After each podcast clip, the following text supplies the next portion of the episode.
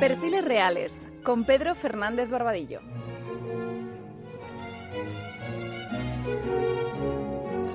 Empezamos esta sección sobre los soberanos españoles de la Casa de Austria con Felipe el Hermoso, Felipe I de Castilla.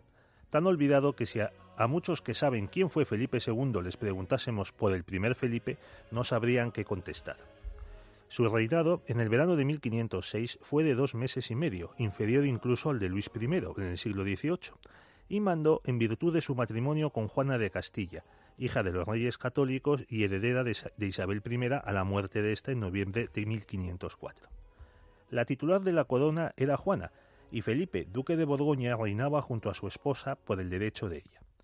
El primer Habsburgo que pisó suelo español era un mozo de 28 años que creía que le había caído en gracia un país al que saquear en unión de su camarilla de flamencos. Para elevar al poder a Felipe intervinieron dos factores la locura de Juana, anterior a la muerte de Felipe, y la ambición de muchos aristócratas castellanos. Los grandes linajes habían sido sometidos por los reyes católicos, y ahora, con el Borgoñón, esperaban expulsar de Castilla a Fernando y trocear el reino.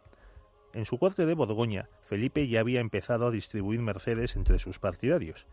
También negoció con el monarca francés sobre Italia en perjuicio de su suegro Fernando. El aragonés tuvo que marchar de Castilla y para protegerse de Francia pactó con Luis XII su matrimonio. Parecía que la obra conseguida por los reyes católicos se desmembraría. En septiembre de 1506, Felipe, que todavía no había obtenido la renuncia de su esposa ni su reconocimiento por las cortes castellanas, jugó un partido de pelota en Burgos con un capitán vizcaíno de su escolza. Bebió un refresco muy frío y se le presentó una fiebre que en pocos días acabó con él.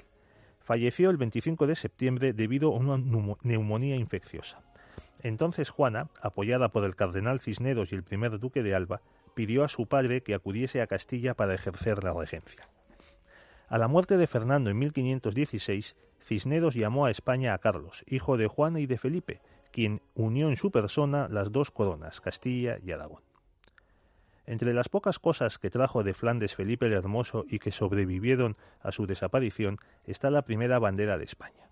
Se trata de la Cruz de Borgoña, también conocida como Aspas de Borgoña. Doña Juana la adoptó como escudo propio en atención a su marido, del que estaba enamoradísima, como todos sabemos.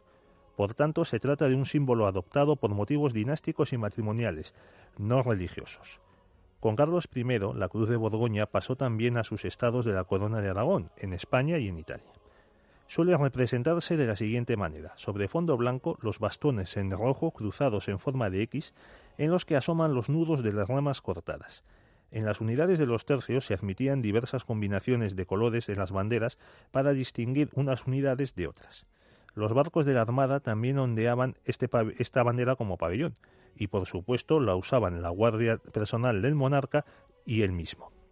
En los extremos de los bastones solían colocarse imágenes religiosas, como la Inmaculada Concepción o el Apóstol Santiago, y también coronas, y sobre el punto de unión aparecían diversos escudos. Con los Austrias, la Cruz de Borgoña se convierte en bandera común y general de España y de su imperio, y con los Borbones en bandera única. El primer Borbón, Felipe V, fijó en 1707 el diseño para las unidades militares, paño blanco y aspas de color rojo. Carlos III introdujo la bandera bicolor para su armada. En el ejército se mantuvo la anterior hasta que en 1843 Isabel II convirtió la roja igualda en única para todas las unidades militares. Es tan popular este símbolo en el alma española que desde su alzamiento por primera vez en 1833 los carlistas lo han empleado como propio. El ejército del aire español tiene como uno de sus símbolos una versión de la cruz de San Andrés, una X negra sobre fondo blanco en sus colas. La última aparición de las aspas de Borgoña como emblema oficial español fue en el escudo de armas de Juan Carlos I, elaborado en 1975. Esta bandera sigue ondeando en varios puntos de América como homenaje a la España que descubrió un continente entero.